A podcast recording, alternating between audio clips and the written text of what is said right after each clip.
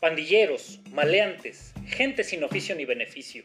¿Cuántas veces habremos escuchado esto de alguno de nuestros padres, abuelos o personas que simplemente no entienden la pasión y la emoción que provoca el girar el acelerador y recorrer las carreteras?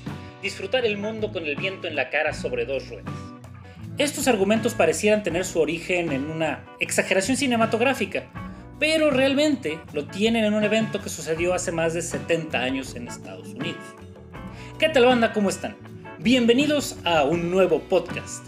El día de hoy vamos a platicar un poquito más sobre la historia del motociclismo y les platicaré sobre un evento que de algún modo marcó y estigmatizó la imagen del motociclista a nivel mundial. Hoy les hablaré de los disturbios de Hollister en Estados Unidos.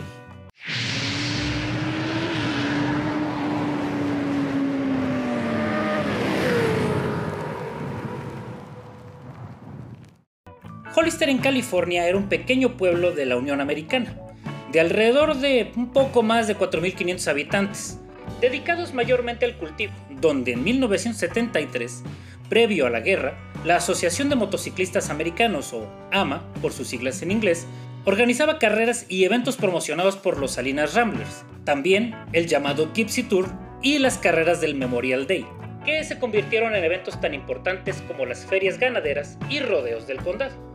Por obvias razones, la entrada de Estados Unidos a la Segunda Guerra Mundial ocasionó que todos estos eventos fueran suspendidos. En el año de 1947, solamente habían pasado un par de años desde el final de la Segunda Guerra Mundial. Para este entonces, muchos soldados estadounidenses habían sido desmovilizados hacia el estado de California y habían decidido echar raíces en dicho lugar. Muchos de estos veteranos habían generado lazos con el motociclismo durante la guerra en específico con la Harley Davidson WLA-45. Esto aunado a la situación de posguerra en la que vivía Estados Unidos, donde había escasez de metales y combustible, generando entonces un clima propicio para un boom de las motocicletas. Aprovechando los nuevos tiempos de paz y el auge de estos nuevos grupos de motociclistas, la AMA retomaría la celebración de sus carreras y eventos para la conmemoración de las fiestas de independencia de Estados Unidos, recordando que la independencia de Estados Unidos es el 4 de julio. Y claro, los comerciantes de la localidad apoyarían esta iniciativa para no dejar pasar la derrama económica que esta reunión de motociclistas les traería. Claro, bienvenidas sean las carteras. A partir del 4 de julio por la mañana, las calles de Hollister comenzaban a abarrotarse de motociclistas que llegaban de diferentes lugares de California, como Los Ángeles y San Diego, aunque también, sorpresivamente, llegarían visitantes de lugares más remotos como Florida y Connecticut. Ya para la noche la calle de San Benito era completamente intransitable, debido a la cantidad de motos estacionadas.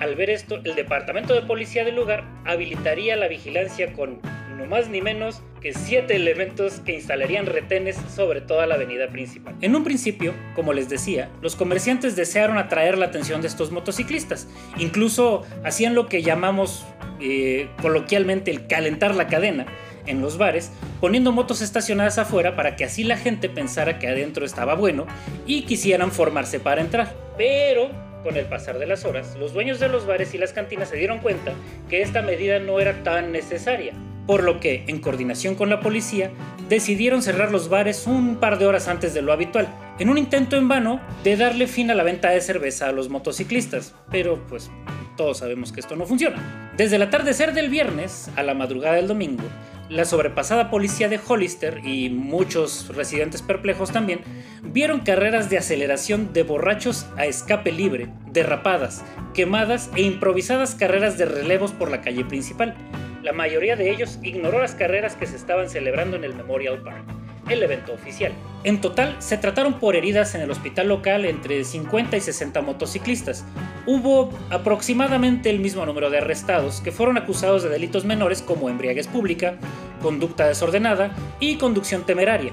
La mayoría fueron retenidos solamente por un par de horas. No hubo ningún hecho delictivo grave o algún percance que lamentar, afortunadamente. De hecho, ningún ciudadano ni tampoco ninguna propiedad sufrió daño alguno. Ya para el domingo llegaron unos 40 oficiales de patrulla de las carreteras de California, los cuales trataron de hacer una demostración de fuerza y amenazas con gas lacrimógeno, ya que los motociclistas no se querían ir y tuvieron que dispersarlos de esta manera. Posteriormente volverían a sus puestos de manera normal. Como les decía, realmente no hubo nada que lamentar. Hasta ahí todo parecería que quedaría como un trago pues no tan amargo para los locales. Incluso la AMA y los Salinas Ramblers organizaron nuevamente el evento cinco meses después, donde los lugareños volverían a recibir a los motoristas y a sus carteras. Pero la cosa no pararía aquí, ya que los verdaderos causantes del mito de los disturbios de Hollister serían los medios de comunicación, ya saben, los patis chapoy de aquella época. El periódico San Francisco Chronicle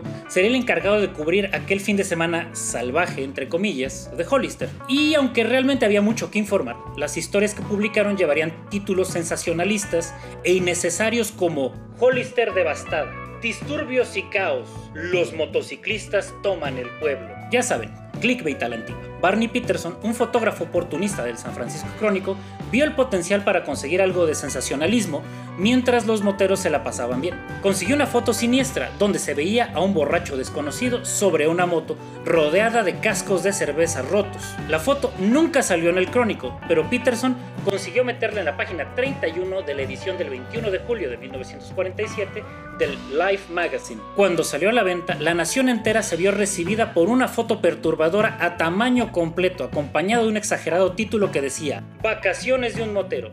Él y sus amigos aterrorizan una ciudad. Una segunda fotografía jamás publicada nos daría a entender que todo esto habría sido un montaje. Y en este montaje estarían coludidos tanto el fotógrafo como un motociclista de nombre Eddie Davenport, los cuales colocarían las botellas de cerveza alrededor de la moto y posarían la fotografía. Irónicamente, la cobertura sensacionalista de Hollister en los medios contribuyó a engendrar auténticas bandas de criminales de motoristas, los famosos fuera de la ley, pues una vez que el temor de la gente a los motociclistas llegó a un punto muy álgido, las motos resultaron irresistibles para psicópatas auténticos. Algunos de ellos formaron clubes influenciados por las salvajemente exageradas representaciones de los medios de la delincuencia motorizada.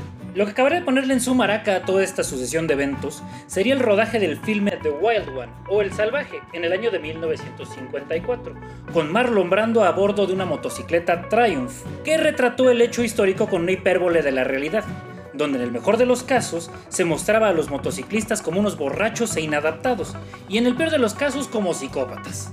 Durante los años 60 estos motoclubes harían parecer a Marlon Brando como una gentil paloma. La Asociación de Motociclistas salió a darle frente y declaró que si bien hubo algo de desmanes y de anarquía ese fin de semana, los problemas realmente fueron causados por un grupo muy pequeño de gente, que no sobrepasaría el 1% de los asistentes. Entre los motoclubes que asistieron en el 47 a este evento en Hollister estaban los Top Hatters, que aún están en funcionamiento y prosperando, y los famosos Pop-Ups, conocidos como los Pissed Off Bastards of Bloomington, de los cuales hay un miembro muy famoso, de nombre Otto Friedli. Friedli después fue uno de los miembros fundadores del Hells Angels Motorcycle Club. ¿Les suena? Pues bien, ante las declaraciones de la AMA y sabiendo lo mucho que se había exagerado el asunto, varios de estos clubes de motos declararon que estaban orgullosos de ser parte de este 1%, desvinculándose entonces de una asociación tan conservadora como la AMA. Ahí nace entonces el concepto del motero del 1%, que actualmente se simboliza en un parche con forma de rombo como aviso para la gente de fuera. Y solamente lo utilizan los motoclubes que se sitúan al margen de la ley. Y bueno, hasta aquí con la historia del día de hoy. Espero que les haya gustado y espero que me sigan y que sigan disfrutando de los podcasts que voy a estar publicando cada semana. Como les decía, algunos de estos los puedes encontrar en formato de video en YouTube. Me encuentras ahí como Dragon Rider MX. También te invito a que me sigas en mis redes sociales todas como Dragon Rider MX, que le des seguir a este podcast en tu plataforma de preferencia. Y pues bueno, yo como siempre les digo, roen seguros, nos vemos en el camino y hasta el siguiente podcast. Bye.